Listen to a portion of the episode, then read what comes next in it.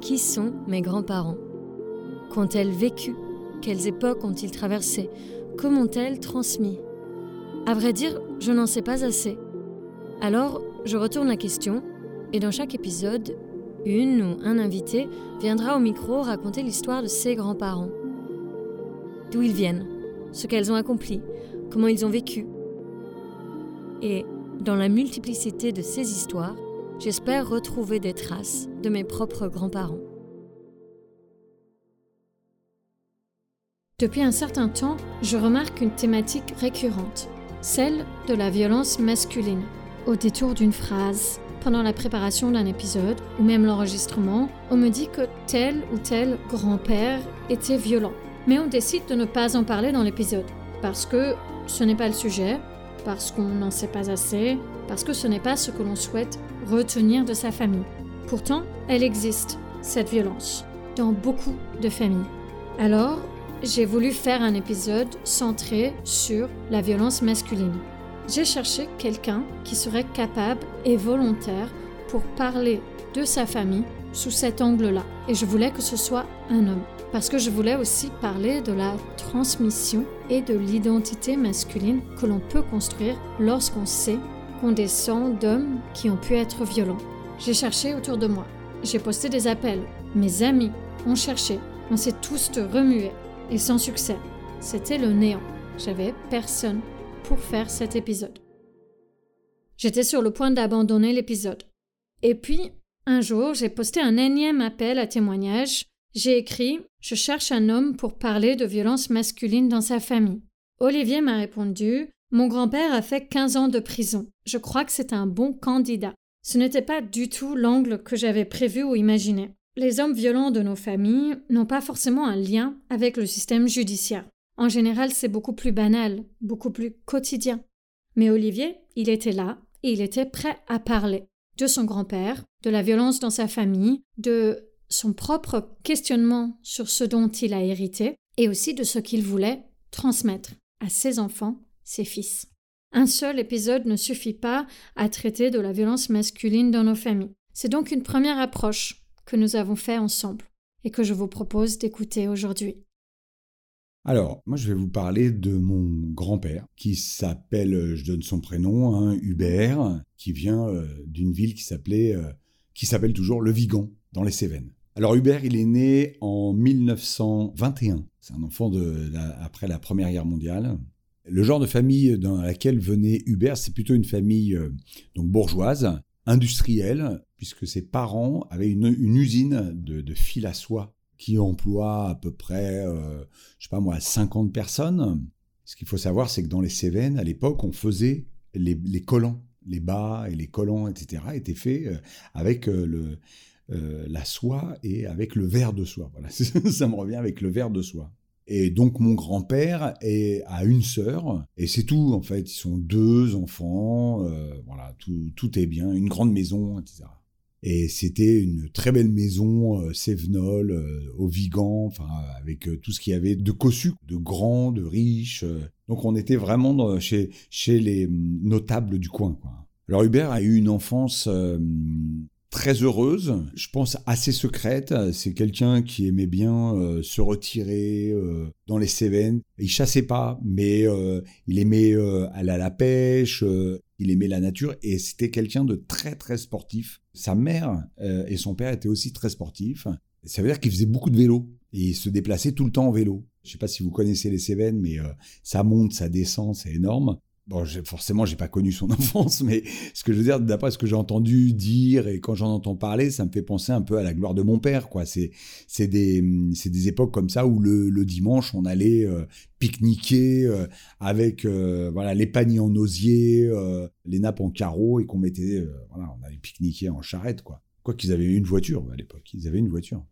Alors Hubert a eu une éducation euh, à l'école communale, hein, euh, comme on dit. Euh, c'est un élève assez brillant. Il passe donc à l'époque, c'est le certificat d'études. Il va jusqu'au bac. Il fait un bac de comptabilité. Donc il était comptable à la base. Hein. Voilà, il, avait tout pour rentrer dans le rang, pour reprendre l'usine de, de, ses, de ses parents. C'était le but du jeu. Hein. Alors, est-ce qu'il s'entend bien avec ses parents pendant son enfance? Je pense qu'il est en grande rivalité avec son père, puisque mon grand-père, c'était quelqu'un de pas commode du tout et euh, qui ne concevait pas, euh, bah, comme dans beaucoup peut-être de, familles de cette époque, mais euh, qui concevait pas que les enfants fassent ce qu'ils avaient envie de faire ou aillent là où ils voulaient aller. En plus, ce qu'il faut savoir, c'est que c'était une famille protestante. Pourquoi je dis ça? Parce que dans le protestantisme, il y a beaucoup cette notion de libre arbitre. C'est-à-dire que je suis seul responsable, euh, le seul responsable face à moi-même, quoi, et face à Dieu. J'ai pas d'interlocuteur privilégié. J'ai un pasteur, mais le pasteur, vit la même chose que moi, puisque le pasteur a le droit de se marier, le droit d'avoir des enfants, etc.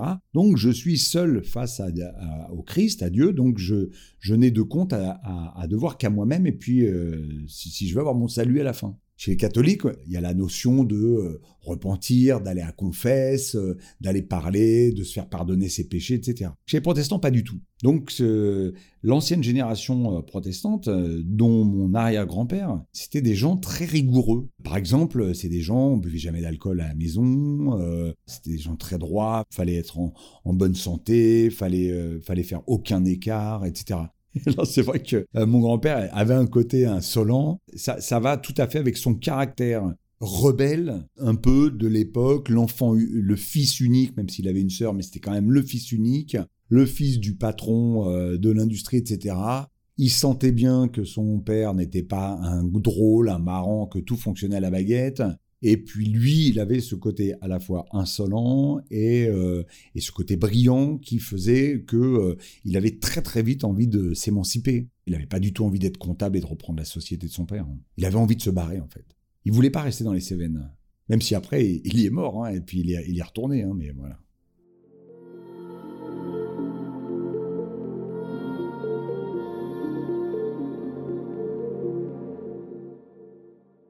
Alors, qu'est-ce qui se passe? Ben, Il se passe euh, que euh, mon grand-père tombe amoureux d'une euh, d'une ouvrière de l'usine, Yvette. Elle, elle a 17 ans et demi, quelque chose comme ça, et elle tombe enceinte. Et cette ouvrière, ça va devenir ma grand-mère. Donc forcément, il faut cacher ça, parce que ce sont les notables du coin. Donc mon arrière-grand-père, donc le père de mon grand-père, dans sa grande générosité, j'aime bien dire ça, eh ben, vire mon grand-père de la maison. C'est-à-dire, il trouve ça insupportable parce qu'encore une fois, il n'a pas du tout ces plans-là. Il n'avait pas prévu que mon grand-père euh, se marierait, parce que là, il est obligé de se marier. Hein. Il y a un enfant qui va naître, qui va être mon père, et en étant obligé de se marier, c'est la honte, parce qu'il va se marier avec une ouvrière. Et lui, il voyait d'autres choses pour son fils, quoi. Hein, voilà. Et mon arrière-grand-père leur donne de l'argent, mais mon arrière-grand-père ne veut plus voir mon grand-père.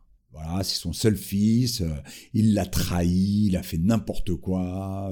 Donc il y a une rébellion, mon grand-père ne veut plus voir du tout son père, euh, il va le voir et il manque de, se taper dessus aussi, hein, carrément, 21 ans, et euh, mon arrière-grand-père qui avait 40 ans, un truc comme ça. Et c'est le père de ma grand-mère, donc Yvette, qui va jouer les intermédiaires.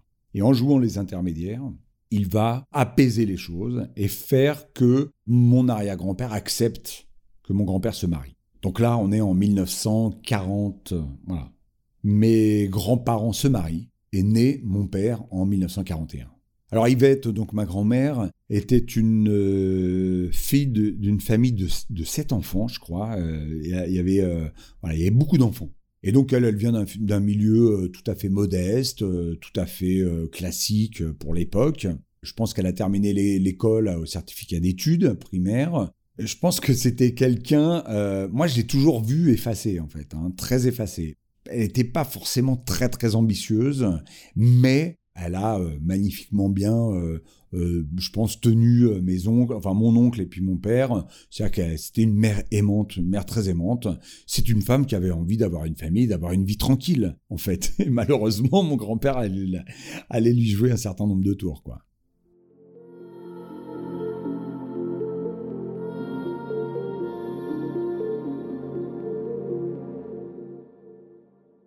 Mon grand-père, très orgueilleux, dit à ma grand-mère, écoute, j'en ai rien à faire du fric de mon père, j'en ai rien à faire de cette usine, on va se débrouiller tout seul, et ils partent sur Marseille. À Marseille, donc du coup, ils sont en 41, il y a mon, père qui naît, et alors ils vont vivre de quoi? Ils vont vivre de... Euh, bah lui, il va commencer à essayer de faire des petits boulots. Et puis il se rend compte que en fait il se fait exploiter. Forcément, lui, il a jamais travaillé dans un dans un endroit où il se faisait exploiter. Il sait pas ce que c'est que euh, d'avoir un patron au-dessus de sa tête, puisque c'était toujours son père qui était patron, etc. Et donc là, il va euh, aller d'une boîte à une boîte. Donc ma grand-mère est toute seule à Marseille, ne travaille pas. Elle est enfermée presque toute la journée avec son fils, mon père, donc dans un, dans un petit appartement. Et lui, il ramène de l'argent, mais euh, pas suffisamment à son goût. Il a des rêves de grandeur, etc. Et puis quand il voit qu'il commence à se faire exploiter, et c'est à partir de là que va quand même changer sa mentalité. C'est pas possible, le patronat, il n'a pas à m'exploiter comme ça. Euh, là-bas, il commence à faire des rencontres. Et forcément, les rencontres sont pas très, euh, c'est pas des rencontres très, euh, très louables. Il va commencer, à certains moments, il va voler les riches, en fait. Hein. C'est un, voleur. Alors, c'était quelqu'un qui était classe, qui était bien habillé, qui était, qui avait une, c'est ce que je disais, qui avait une, une éducation et qui était toujours très bien apprêté, même jusqu'à la fin de ses jours. Les larcins, il les faisait la nuit. Enfin, je veux dire, euh, il, se pointait pas chez les gens en pleine journée euh, avec un flingue. D'après ce que j'entendais dire et tout ça, c'était pas, euh, c'était pas un mec violent en fait. Je pense qu'il a dû donner du coup de poing, hein, comme beaucoup dans ce milieu-là, ça c'est sûr. Mais c'était pas un bagarreur. Il avait l'insolence du verbe. Comme mon père me disait toujours, tu sais, ton grand-père, dans l'imaginaire collectif, c'était une espèce de Robin des Bois mais dans la réalité, c'était quelqu'un qui avait euh, qui avait pas une grande grande morale aussi par moment. Je pense que son idée, c'était vraiment une idée, alors Arsène Lupin, mais bon voilà, ça c'est moi qui ai fabule, mais son idée c'était de rendre aux pauvres ce qui leur appartenait. Mais en fait, il donnait rien du tout aux pauvres, il gardait tout pour lui. Hein. Alors il volait euh, bah, les bourgeois du coin, euh, il allait euh, la nuit, le soir, les maisons nobles du coin, donc ça pouvait être des tapis qu'il allait revendre, mais des super tapis, tout ça. ça pouvait être des tableaux, ça pouvait être voilà, et puis parfois il se retrouvait dans des baraques où il y avait des gros chiens, etc. Lui il n'allait pas il n'allait pas par quatre chemins. Hein. Il tuait le chien. Euh, quand il allait dans les, euh, dans les maisons, comme ça, il allait jamais seul. Il était toujours en, bande, en fait. Il avait rencontré des bandes. Et puis, je pense que c'est un milieu qui le fascinait, parce que c'est un milieu qui correspondait aussi à euh, cette insolence qu'il avait étant jeune, c'est-à-dire à cette capacité de de vouloir euh, transgresser l'interdit en fait, transgresser tout l'ordre moral établi. Euh, chez mon grand-père, il y avait un côté euh, rébellion toute sa vie avec son père. Ils se sont jamais réconciliés puisque mon, arrière-grand-père est mort, mon grand-père l'avait pas revu. Il y avait ça et, dans le milieu marseillais en fait, il rencontrait des gens qui était comme lui, parfois qui avait une belle éducation, c'est-à-dire qui avait des éducations bourgeoises, il faut pas croire. Enfin, lui, en tous les cas, les gens qui, qui croisaient, c'était pas des paumés, hein. c'était des gens qui avaient besoin de fric, qui avaient envie de fric, mais voilà, qui n'étaient pas passés par, euh, par, le bon, chemin, mais des gens très intelligents. Et d'ailleurs, euh, mon, grand-père, les, rares fois où il me parlait de ces, de moments où il avait passé en prison, etc., il me disait, mais tu sais, en prison, j'ai connu des gens qui étaient dix fois plus intelligents que beaucoup de, de gens à l'extérieur. Et donc à Marseille, il était complètement, euh, il s'était laissé embrigader avec, euh, voilà. Et jusqu'au jour où, voilà, et il se fait arrêter pour la première fois. Tout simplement, euh, la fois où il se fait arrêter, bon, je pense qu'il est suivi. Ça fait un petit moment en fait qu'on est en train de de l'observer, etc. Et puis à un moment donné, il est dans le milieu, il se fait arrêter dans un bar.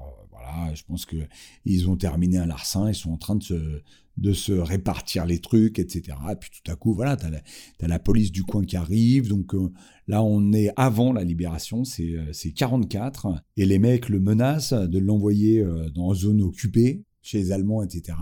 Et lui, donc, arrive à, je ne sais pas comment, à soudoyer le commissaire, etc. Et donc à rester à Marseille. Parce que sinon, en fait, les, les, les, voyous, les mecs un peu, ils les envoyaient sur, en zone occupée. En zone occupée, ils les envoyaient directement dans des camps. Là, ça voudrait dire que je l'aurais plus jamais revu. Donc en fait, il se fait enfermer quand même au Baumet, à Marseille. Il fait, euh, je sais pas, six mois euh, ferme. Euh, et c'est là que ma grand-mère découvre le poteau rose. Donc quand il est enfermé, voilà, ben, elle vient le voir avec mon père. Mais mon père, il est tout petit, il a trois ans.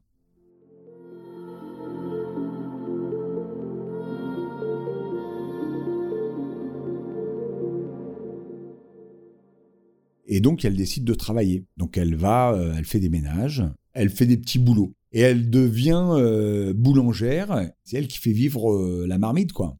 Et lui, bah, dès qu'il sort de prison, ça dure six mois. Bah, lui, je pense qu'il n'a pas la force de, revenir, euh, de se ranger en fait. Et euh, en prison, euh, il retombe vers ses démons, il rencontre des gens, et puis c'est un milieu qui, le fascine, qui lui plaît. Lui, le petit notable qui vient du fin fond des Cévennes, etc. Tout à coup, il se retrouve dans le milieu marseillais peut-être pas le gros milieu parce que voilà, mais euh, bon, voilà. Et puis, euh, ma grand-mère, elle, elle se retrouve enceinte. Euh, là, on doit être en 40, 45, c'est ça, 45, 46. Et puis, bon, né en 47, mon, oncle du frère de mon père. Et donc, une fois que mon oncle est né, bah là, il se retrouve en la tête de deux enfants. Et pour lui, pour mon grand-père, c'est, il est hors de question de rebosser.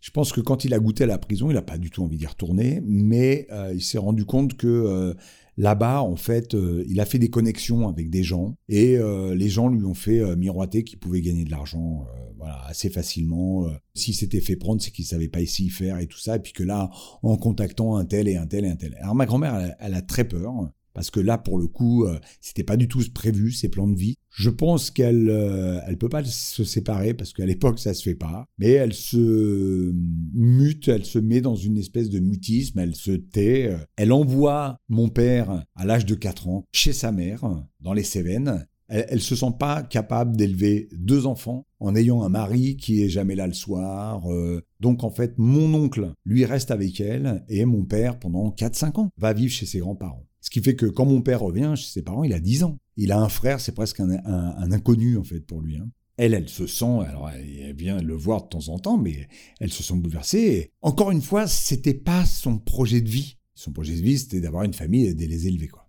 Et mon grand-père, lui, euh, bah, continue sa vie. Euh, ils vivent bien, ils claquent de l'argent, tout ça. Ma grand-mère, elle est pétée de trouille. Mais je crois qu'il l'impressionne et je pense que c'est ça, après euh, réflexion et puis euh, vu le charisme qu'avait mon grand-père, je pense que voilà, il lui sert de mentor en fait. Hein, elle, se dit, bah, c'est comme ça et pas autrement, quoi. Du moment que l'argent entre. Mais elle, elle continue de bosser.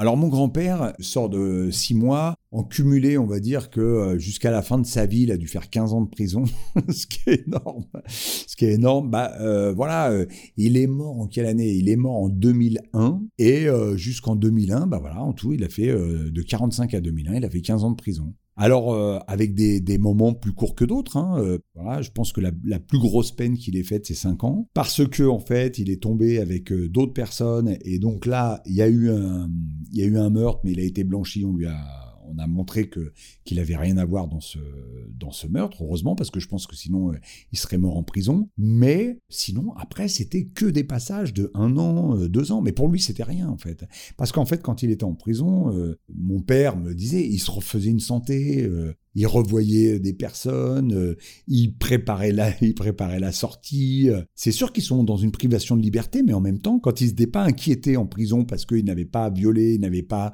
euh, tué ou ils n'avaient pas été proxénètes, ou ils n'avaient pas fait de trucs de mœurs, eh bien, rien ne les inquiétait et justement, ils se, refaisaient une santé, quoi. ça leur permettait de renouer, de voir un peu ce qu'ils pouvaient faire à droite, à gauche et de voir quelles étaient les meilleures affaires qu'ils pouvaient mettre en place. Mon grand-père avait un surnom. Euh, son surnom, c'était le professeur. Mon grand-père, fallait le voir, en fait. C'est quelqu'un qui avait la classe et qui était bourgeois et qui pouvait avoir des conversations, euh, qui s'intéressait à tout. Il s'intéressait à l'astronomie, il s'intéressait euh, à plein de choses, quoi. Il avait une, connaissance géopolitique, je pense, du monde. Il avait son avis, mais il avait en lui ce petit grain de folie qui faisait que il voulait pas vivre dans la société. Et donc, quand il est rentré en prison, c'était le professeur. Le professeur, parce que euh, il apprenait à des, à des personnes à écrire, et il leur faisait faire des lettres, il apprenait à des personnes euh, à réfléchir, à parler de choses, et dès qu'il y avait quelque chose, euh, c'était on va demander au professeur. Et il faut se rappeler qu'à l'époque, il n'y avait pas de portable, il n'y avait rien, on avait que des dictionnaires, tout le monde n'avait pas de dictionnaire et tout. Donc quelqu'un qui avait un minimum de culture, surtout dans ce milieu-là, puis en plus, c'était quelqu'un qui s'y connaissait beaucoup dans l'art, parce qu'il s'était spécialisé là-dedans. Il s'était spécialisé dans le vol de, des maisons de riches, quoi, dans lesquelles il y avait des tableaux, dans lesquels il y avait des bijoux, dans lesquels il y avait, euh, je sais pas moi, euh, euh, des petites boîtes à bijoux, et, il était capable de repérer une boîte de, bijoux, mais toute petite, euh, qui valait, euh, je sais pas moi, des centaines de milliers d'euros parce qu'en fait, elle venait de machin et qu'elle était super rare et tout ça. Alors que, quelqu'un l'aurait laissé de côté. Donc il avait aussi une, une, grande, une grande connaissance de l'art en fait.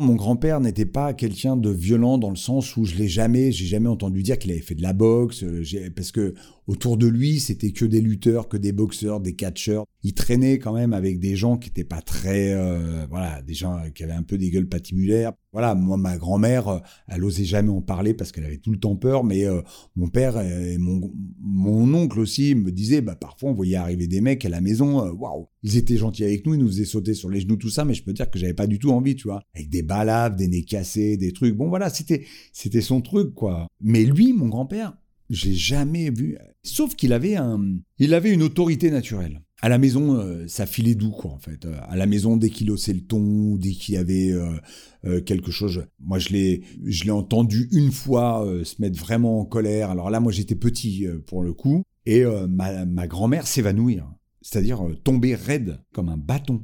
C'est-à-dire que il a, il a piqué une crise. Je te dis ça, moi je dois avoir 6 ans, tu vois, je suis en vacances chez eux, et euh, mon grand-père qui balance une chaise à travers la baraque, quoi, tu vois. Il pique une crise, il balance une chaise, euh, il se met à hurler, euh, et ma grand-mère, boum. Et puis tout à coup, il est comme un con parce que ma grand-mère, elle est évanouie. Et c'est mon oncle qui vient et qui, et qui le calme. Je pense qu'il avait des excès de violence comme ça.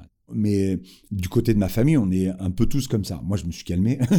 mais non, mais on, on, est un peu soupolé. On était, enfin moi j'étais soupolé, maintenant plus du tout, heureusement apparemment, bah, mon arrière-grand-père, c'est pareil. Mon grand-père, très soupolé, quoi. Il pouvait euh, rentrer dans des colères folles d'un coup, comme ça. Et je sais que euh, mon oncle et mon père, pareil. Alors, j'ai eu un rapport compliqué euh, avec mon père, forcément. Donc, mon père, lui, je ne l'ai pas vu pendant plusieurs années, parce qu'il m'a pas élevé, euh, etc. Donc du coup, c'est ma mère qui a gardé le lien avec mes grands-parents. Et mes grands-parents, lui, eux, ça les dérangeait pas, au contraire, ils avaient envie de me voir. Du coup, j'allais très peu là-bas les voir, euh, mais euh, quand j'y allais, c'était vraiment... Alors déjà, tous les ans, tous les gens, ils m'envoyaient de l'argent en fonction des, prix conséquents ou pas conséquents, etc. Tous les ans, j'avais le droit à mon billet. Et puis le lien que j'avais, un lien très très fort avec mon grand-père. Quand j'ai commencé à grandir, il commençait à me raconter tout. Mais ce que je raconte là, c'est c'est un peu mon père qui m'a raconté, mais c'est aussi beaucoup mon grand-père, parce que mon grand-père avait une, il trouvait que j'étais bien élevé, il trouvait que j'avais, euh, euh, que j'étais, euh, que j'avais des valeurs. Il aimait beaucoup ma mère, il trouvait que ma mère c'était une femme qui avait de belles valeurs. Je sais pas, il devait s'y retrouver. ma mère, elle vient pas forcément d'un milieu bourgeois, mais elle vient d'un milieu modeste, mais avec de la culture une classe sociale où on aime la musique, où on aime étudier, où on aime voilà et ça, mon grand-père était très très sensible au fait que mon père se soit marié avec une, femme comme ça. Donc du coup, il, se projetait, il aimait bien l'enfant que j'étais et l'adolescent que j'étais devenu. Et donc parfois, il me racontait des choses. Par exemple, euh, quand quelqu'un euh, te demande de, te raccompagner, euh, ne, te fais jamais raccompagner. Et alors, pourquoi? Voilà, non mais c'est absurde, mais parce que lui, il me racontait que des trucs de parano, de voyous. Et il me disait, si tu te fais raccompagner, il faut vraiment que tu connaisses bien la personne. Il faut pas qu'il t'arrête dans un truc, qui te tire euh, une balle dans la tête et puis qui te mette euh, sous la chaux, quoi, en fait. C'est hallucinant, mais il y a des moments, il se perdait dans ces trucs et il oubliait qu'il parlait à un enfant de, de 15 ans, quoi. Et il parlait à un enfant de 15 ans de, euh, de ce qu'il vivait en prison, euh, du milieu corse qu'il connaissait, euh, avec qui il avait eu des affinités, mais que, voilà, des gens qu'il avait vu disparaître et qui voulaient pas m'en parler parce que c'était trop terrible. Enfin, je veux dire, il a vécu quand même des choses, c'était pas évident. Alors moi, j'avais pas peur de mon grand-père, mais en revanche, est-ce qu'il inspirait la peur? Il inspirait le respect. C'était quelqu'un qui avait un, regard très puissant, très perçant, et qui était droit, qui était très... Il était flué, il était aussi grand que moi, 1m78, et très observateur. Il inspirait la confiance, quoi. Parce que euh, on sait que c'était pas quelqu'un qui faisait du mal, mais c'était quelqu'un qui, qui était très, très, très déterminé dans ce qu'il faisait. C'était devenu vraiment un professionnel du vol. Hein. Alors, mes grands-parents ont vieilli, euh, donc euh, se sont rangés. À un moment donné, tu sais, euh, c'est des vies de cavalcade, c'est des vies de patachon, c'est des vies. Puis je pense qu'il en avait. c'est la dernière fois qu'il avait fait 50 prisons. Et ma grand-mère a eu un cancer du sein. Elle a failli mourir et là il a dit stop, j'arrête parce que sinon voilà je, vais la tuer, la pauvre, tu vois, elle va pas venir avec son cancer etc, me voir encore en prison. Et... Puis il s'est rangé tout naturellement, euh, ouais 55-60 ans et puis après bah lui il est, décédé assez jeune, hein, il est décédé, il avait 80 ans. Mais ma grand-mère est morte avant lui. Mais alors moi le grand mystère c'est je savais pas de quoi il vivait en fait, parce qu'en fait ils ont tout fait au black, il avait pas de pension, il avait rien du tout. Ma grand-mère, elle avait été boulangère, elle avait été, euh, voilà, pendant la guerre, etc. Puis après, elle bossait, mais toute sa vie, enfin, c'est lui qui a ramené l'argent. Donc là, franchement, j'ai jamais su. Quand il est décédé, bah moi, j'ai touché aucun héritage. Je sais qu'il n'y avait pas d'héritage ni rien. Donc en fait, quand ils sont décédés, à part une maison qu'ils avaient à eux euh, dans les Cévennes, dans le Vigan, parce qu'ils s'étaient retirés là-bas. Mais je pense, que, voilà, comme toutes ces personnes-là, je pense qu'il avait, euh, ouais, il devait avoir des, il devait avoir euh, de l'argent planqué, il devait avoir des trucs comme ça. Pendant 40 ans de sa vie, euh, ça a été un voyou, quoi, en fait. Hein. C'est-à-dire que moi, ça me fait du mal de dire ça parce que c'est mon grand-père, quoi. Mais quand je dis un voyou, euh, tu sais, pour moi, un voyou, c'est négatif, tu vois. C'est vraiment quelqu'un, euh, tu trouves pas des voyous partout. Mais ça a été ça, ça a été, c'était vraiment un voyou, quoi. Mon grand-père, dans sa vie marseillaise, marseillaise, il aimait recréer cette vie bourgeoise qu'il avait connue. C'est-à-dire qu'il avait interdit ma grand-mère de travailler et elle devait s'occuper de mon oncle. Et euh, elle devait s'occuper des affaires, elle devait, euh, voilà. Il avait, tenait beaucoup à ce que, euh, à ce que mon oncle ait une éducation. J'ai quand même un oncle alors malheureusement qui est décédé là, mais euh, mon oncle a été quand même agrégé de chimie. Il a fait toute sa carrière euh, en Afrique pendant 18 ans. Il a été prof à Yamoussoukro, euh, directeur d'université à Yaoundé, au Cameroun et tout ça. C'était une tronche quoi, mais il a eu une éducation de folie. Il n'a pas eu trop d'emprise sur mon père parce que mon père était un petit peu comme lui dans la rébellion et puis mon père a vécu chez sa grand-mère. Mais du coup, il voulait que ma grand-mère s'occupe bien de son fils, et puis surtout qu'elle vive comme une bourgeoise. Donc ils étaient dans les meilleurs quartiers de Marseille, ils avaient un appartement, c'était euh, moulure, parquet, cheminée, euh, avec les, gros fauteuils, les beaux fauteuils et tout ça. Il rentrait chez lui, il était, euh, il était dans un univers bourgeois. Éducation, on manque de rien, on a, du, on a de l'argent, on manque de rien, et on, est, on a des valeurs. Et à côté de ça, le soir, lui, il partait faire son truc, et puis il rentrait à 3 heures du matin. Quand il rentrait, parce que parfois il rentrait pas. Il était en rébellion contre la bourgeoisie. C'est ça, non mais c'est un paradoxe, mais quand je le dis que l'être humain est paradoxal, complexe ambigu, c'est là-dedans. C'est dans ce paradoxe-là, c'est que on a un grand, a une personne qui qui rejette, qui est insolent vis-à-vis de son père, donc mon grand-père insolent vis-à-vis -vis de mon arrière-grand-père, qui est en rébellion mais il est en rébellion parce que mon arrière-grand-père l'a pas compris, l'a pas entendu, puis a voulu l'enfermer euh, dans euh, tu seras euh, le directeur de l'usine, etc. Tu as fait ta comptabilité, ce sera très bien, sans prendre en compte le besoin, le désir de, de son fils. Et sauf que mon grand-père n'était pas du tout là-dedans. Il était, lui, il voulait faire autre chose. Du coup, ma grand-mère était son pilier. C'est-à-dire que euh, comme euh, les deux avaient trois ans de différence, je pense que mon grand-père était le mentor d'Yvette.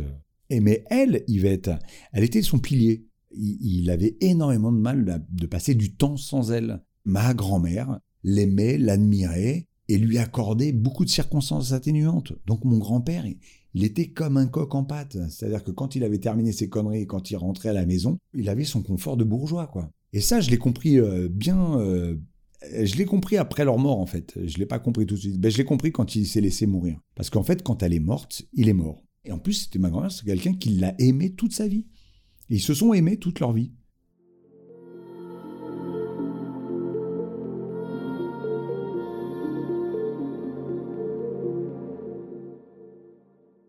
Dans toutes ces histoires, mes grands-parents, malheureusement, je les ai pas vus beaucoup, moi, dans mon enfance. Je les ai eus au téléphone, j'ai dû les voir, bon, allez, 4-5 fois, quoi, 5 fois. Donc, j'ai pas la, transmission. Mais en revanche, m'ont transmis des, des valeurs, c'est sûr, parce que euh, ma mère était athée et eux étaient protestants. Et moi, je me suis euh, toujours identifié à la religion protestante parce que je me suis fait baptiser protestant et j'ai baptisé tous mes enfants protestants. Donc on est, on est tous euh, protestants. Et le hasard fait que je me suis marié avec une femme qui est protestante. Donc déjà, il y a ce côté protestant qui m'ont transmis. Donc euh, une culture. Une culture de l'arbitraire, enfin je vois, la responsabilisation individuelle. on rejette pas la faute sur l'autre, on voilà, sans se flageller, mais bon voilà. Ça, c'est la première des choses. La deuxième chose, je pense, parfois, je pense souvent à eux, euh, je me dis, c'était des bourgeois, malgré tout. Alors, c'est pas que moi, j'aime spécialement la bourgeoisie, mais je m'en fous, elle m'a rien fait. Mais il y avait derrière une culture, une volonté toujours d'être dans, euh, voilà, dans le bien intellectuel, etc. Moi, mon grand-père, quand je pense à lui, c'est euh, Monsieur Prof. C'est-à-dire qu'il m'envoyait toujours des documents. Il m'envoyait euh, à la maison, tiens Olivier, est-ce que tu as lu ça? Tiens Olivier, est-ce que tu as pensé à ça? Regarde ce que j'ai vu. Et il m'envoyait des coupures de journaux, il m'envoyait des trucs. C'était mon prof, en fait, euh, à distance. C'était assez touchant, quoi, en fait. Hein. Le goût d'apprendre. Ça, c'est sûr et certain. Puis voilà, euh, et, puis, et puis alors bien sûr, le sport, enfin le sport quand je dis le sport, parce que je parlais du, tout à l'heure qu'il faisait beaucoup de vélo, il faisait beaucoup, mais euh, même après, moi, quand j'allais en vacances, euh, j'avais 15 euh, ans chez eux, bah, on faisait du vélo tout le temps.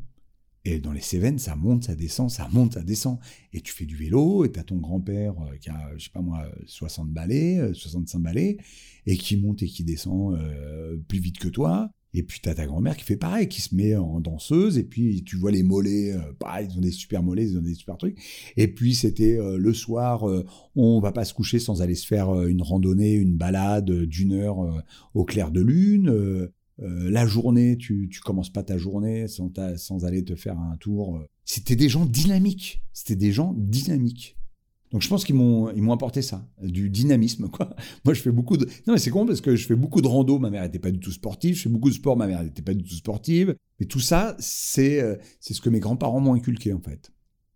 Alors, moi en tant qu'homme, toutes ces histoires-là, qu'est-ce qu'elles m'ont apporté? Alors, j'ai eu plusieurs phases. J'ai eu une phase euh, voilà, euh, assez euh, machiste, euh, masculin. Moi, j'ai fait quand même beaucoup de boxe. Hein. J'ai fait 20 ans de boxe française. Donc, j'ai été quand même trois fois champion d'Île-de-France, de France, pardon, en universitaire. Puis, je me souviens très bien, secrètement, j'avais dû le dire à des copains, des copines, ouais, mon grand-père, il a fait la prison, machin et tout. Ça, c'était quelque chose que, qui me, voilà, Bon, je sais pas pourquoi. Euh, c'était quelque chose qui me que que, que j'avais voilà. Et puis euh, après, euh, moi, en tant qu'homme, très très vite, je pense que j'ai été rattrapé par des valeurs, de la culture, une morale. C'est que très vite, je me suis, je me suis mis à, à, faire une analyse, une psychothérapie qui s'est transformée en analyse. Quand je dis très vite, c'est à l'âge de 33 ans. Donc là, à partir de là, bah, euh, j'ai déconstruit tout le côté machiste, j'ai déconstruit tout le côté euh, il faut être fort dans la vie, il faut être, tu vois, etc. Ça, tout ça, ça s'est déconstruit, quoi. Alors, faut, faut, faut, faut, remettre les choses dans leur contexte. C'est-à-dire que moi, j'ai 17 ans, je perds ma mère. Voilà, je me retrouve seul, etc. Mes grands-parents le savent pas et l'apprennent deux ans plus tard. Bon bref, c'est une histoire un peu chaotique, mais ils en parlent à mon père, que je voyais plus. Et donc mon père, j'ai 20 ans, il reprend contact avec moi, euh, comment ça Olivier donc pendant ces trois ans-là, de 17 à 20 ans, c'est vrai que moi, mon, mon angoisse, c'était de tomber, quoi, en fait. C'était de me dire, putain, je suis seul. Alors bon, voilà, heureusement, j'avais euh, les services sociaux euh, qui me tenaient le coup parce que fallait. Du coup, j'ai pu passer mon bac, euh, j'ai pu faire mes études, en fait. Hein, Mais je pensais toujours, si jamais il y a un truc qui marche pas, je ferai comme mon grand-père. C'est facile. pourquoi lui a réussi, pourquoi moi je réussirais pas et en même temps, il y avait une petite voix intérieure qui me disait non mais attends, euh, c'est pas ton univers, c'est pas ton truc. Tu te rends compte la, la violence dans laquelle tu, tu, vas rentrer. Et donc j'avais toujours une espèce d'échappatoire, mais en même temps j'avais une frousse terrible de me dire c'est pas possible. Je peux pas terminer ma vie euh, je peux pas faire comme lui, quoi. Je me sentais pas du tout l'éducation, enfin le, le, le, background, quoi. Ça s'invente pas en fait. Alors en tant qu'homme, ça c'est une chose qui me faisait peur, qui me faisait terriblement peur, c'était de me retrouver enfermé. Mais en même temps, comme je te dis, j'avais une petite voix parce que comme dans le contexte où j'étais, je me disais, si jamais je réussis pas, il y a toujours cette, il y a toujours cette voix-là, mais en même temps, je voulais pas y aller. Encore une fois, c'est le paradoxe. Tu sais que tu peux, mais t'as pas du tout envie d'y aller, quoi. tu vois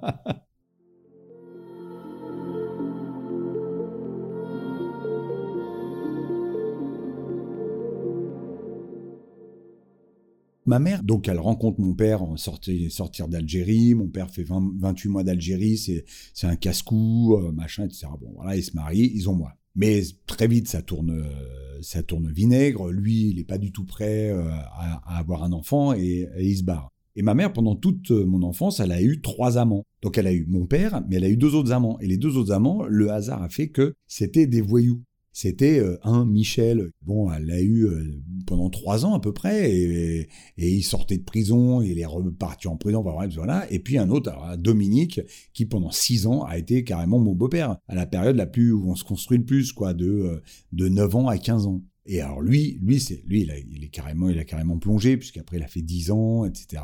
Donc, puis alors pour des trucs beaucoup plus violents. Lui moi, dans ma jeunesse, j'étais entouré de gens qui étaient super sympas avec moi, attention, hein, pas, voilà, mais entouré de, de, de, de, voyous. Et donc, moi, j'avais l'impression que pour lui plaire, il fallait que je sois un caïd. Quand elle avait son concert, je lui disais, t'inquiète, maman, euh, je vais te défendre. C'est là que j'ai commencé à faire de la boxe. voilà, moi, je. Euh, bon, enfin, bref, j'avais des propos. Ma mère me dit, oh, tu te calmes. Et du coup, bon, voilà, quand elle est morte, c'est vrai que mon côté masculin était parti. Je me suis dit, bah, maintenant, je vais défendre qui? Je vais plus défendre ma mère, je vais me défendre moi-même. Et du coup, c'est vrai qu'il y avait un côté en moi qui était assez macho, quoi, assez machiste. Donc voilà, j'avais mon grand-père qui était un modèle, un ancien tolard, etc. Et puis dans dans l'imaginaire enfantin, c'est, quand même costaud, c'est, lourd, quoi. Enfin, même si à l'école, parfois, moi, ça, me faisait, j'arrivais, j'ai, ouais, mon grand-père, machin, il connaît les Corses, et tout ça, tu vois. Il y avait un côté euh, puis bon, quand t'es en sixième, cinquième, ah ouais, Olivier, attention. Euh, oh, je dis, mais... Non, mais tu vois, il y a un côté comme ça. Et mais à côté de ça, j'avais mon beau-père, c'était pareil, alors qu'il se connaissait pas. Hein. Et moi, je me dis, bah, ma place, elle est, elle est forcément là-dedans, quoi.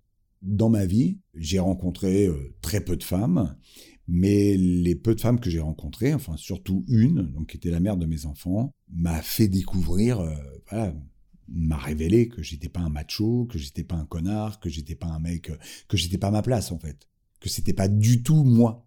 J'ai fait, je faisais beaucoup de théâtre aussi, et le théâtre m'a énormément aidé à euh, travailler ma féminité, à accepter ma féminité, à accepter ma douceur, à accepter tout ça. Qu'un mec, c'est pas là que pour taper. Mais c'était compliqué.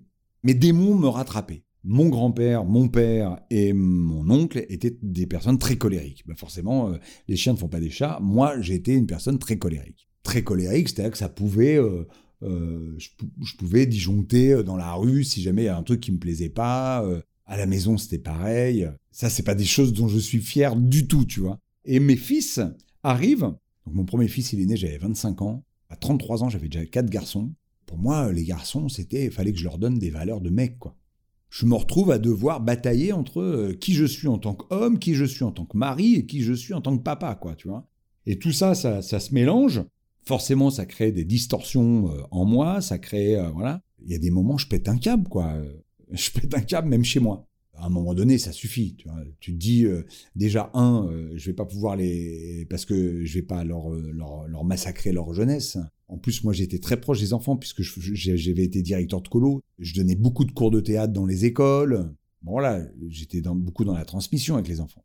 Pouvais pas euh, à la fois euh, être complètement euh, comme ça avec des enfants, et puis rentrer chez moi et péter des câbles et tout ça. À un moment donné, donc leur mère me dit, écoute Olivier, attends, faut que tu ailles consulter, faut que tu ailles voir, quoi, c'est plus possible et tout. C'est pas, ça m'a jamais traversé l'esprit, j'ai jamais eu envie de tuer mes, mes enfants. Mais dans un excès de colère, j'avais peur d'un moment donné d'en choper un, j'habitais au huitième étage, et de le balancer par la fenêtre, quoi, tu vois.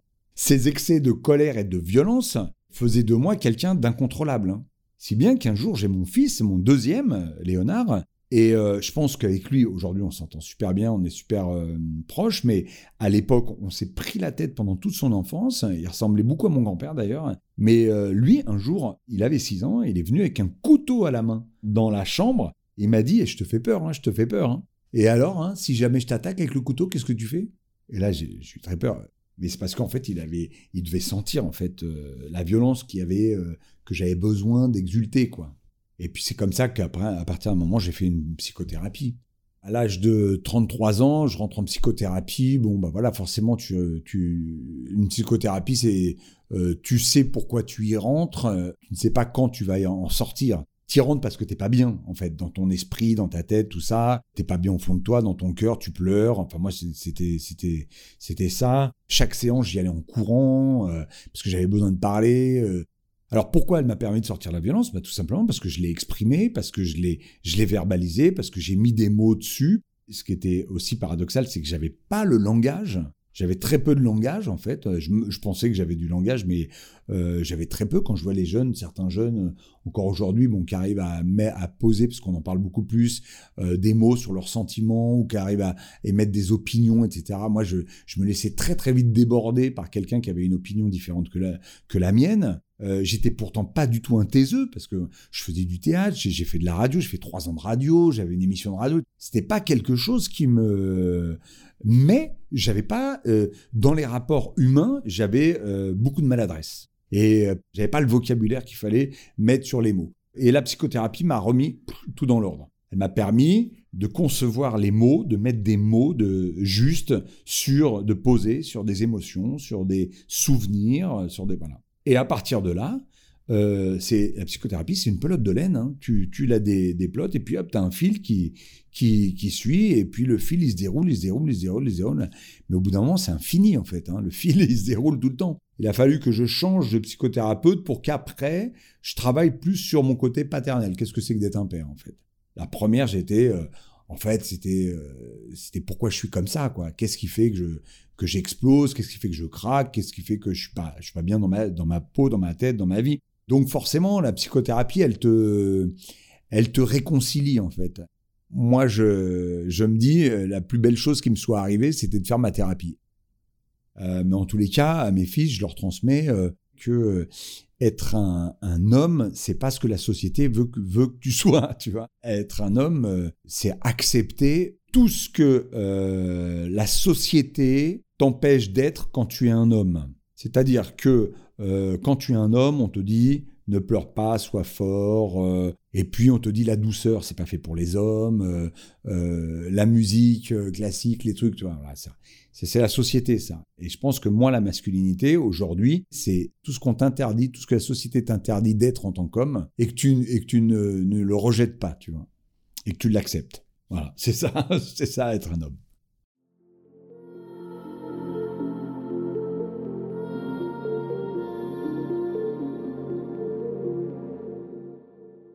Avant de te remercier et de te dire au revoir, j'aimerais te poser deux questions rituelles, deux questions de la fin.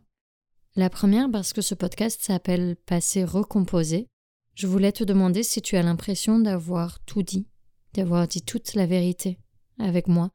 Est-ce qu'il y a des parties de ton histoire que tu caches, soit maintenant, soit d'habitude, quand tu la racontes? Tout ce que je raconte là, c'est vrai. J'ai rien à cacher parce qu'encore une fois, euh, voilà. Après, le truc, c'est que c'est vrai que moi, mes grands-parents, je les ai vus quatre fois dans ma vie. J'ai entendu parler d'eux, etc. C'était pas des, c'était pas des grands-parents. Euh, ma grand-mère, elle m'a jamais fait un gâteau de semoule, quoi, par exemple. Hein. Tu vois ce que je veux dire? Quand j'étais chez eux, c'était euh, de la salade, on mangeait un steak, mais c'était pas mamie gâteau, c'était pas, voilà. Je pense que elle devait certainement faire bien la cuisine, mais euh, j'ai aucun souvenir de, euh, de cuisine. Si, cuisine à l'huile d'olive, parce qu'il cuisinait beaucoup à l'huile d'olive. Donc, euh, oui, alors moi j'ai tout dit. J'ai rien à cacher parce que je suis à l'aise dans mes baskets, je suis clean. Et puis je trouve que c'est intéressant de témoigner ce parcours-là. C'est vrai que à partir de là, je me suis dit putain, j'aimerais bien recreuser sur les années de mon grand-père parce que en fait, quand, on s'en est parlé, j'ai pas pensé moi, j'y pense plus, euh, lui. Enfin, j'y pense euh, pas vraiment. Enfin, c'est de temps en temps. J'ai la, photo de sa mère, et mon arrière-grand-mère avec moi. Je suis tout petit, donc j'ai forcément euh, la famille dans la tête. Mais Hubert, à part que j'ai son prénom, puisque je m'appelle Olivier Hubert, et le prénom de mon autre grand-père, mais c'est tout. Donc, du coup, je me suis dit, mais en me replongeant dans le souvenir de ce que m'avait dit euh, mon père, ce que mon grand-père m'a dit, ce que ma grand-mère, voilà, ça, et puis ce que ma mère aussi, parce que ma mère, parfois, elle en. Je me suis dit, putain, mais en fait, euh, ça, ça vaudrait le coup d'aller fouiller encore, tu vois. Et la deuxième question que j'aimerais te poser, c'est si tu avais un grand pouvoir, une baguette magique, si tu avais la possibilité de changer quelque chose dans l'histoire de tes grands-parents, dans leur vie, est-ce que tu changerais quelque chose? Euh, Je pense que je, donnerais euh, peut-être plus de courage à ma grand-mère, parce que je pense que ma grand-mère a énormément souffert de cette situation. C'était pas du tout la vie qu'elle aurait rêvé. Et je pense qu'elle l'a subi plutôt qu'autre chose. Et je pense que peut-être donner à mon, à mon grand-père la possibilité de, de se calmer, de dire, de dire écoute, voilà, t'es en conflit avec ton père, t'es en conflit avec le milieu dans lequel tu viens, mais c'est pas pour autant que tu dois euh, en faire porter la responsabilité à tes enfants, à ta femme, éventuellement, euh, tu vois, à ta descendance, etc.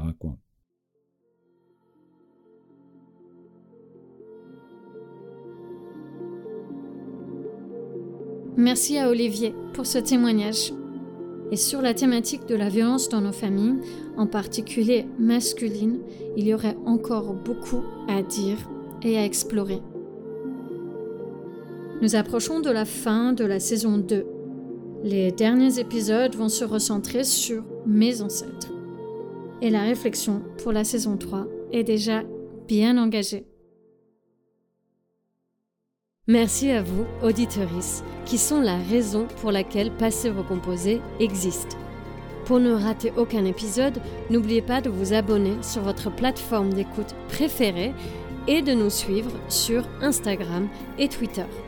Vous pouvez aussi soutenir Passer Recomposé via le Tipeee. Chaque euro peut aider d'une manière ou d'une autre. Un grand merci à Laura Bois du podcast Môme pour le montage. Laura est une personne à suivre, elle fait de belles choses. Merci pour votre écoute et à bientôt.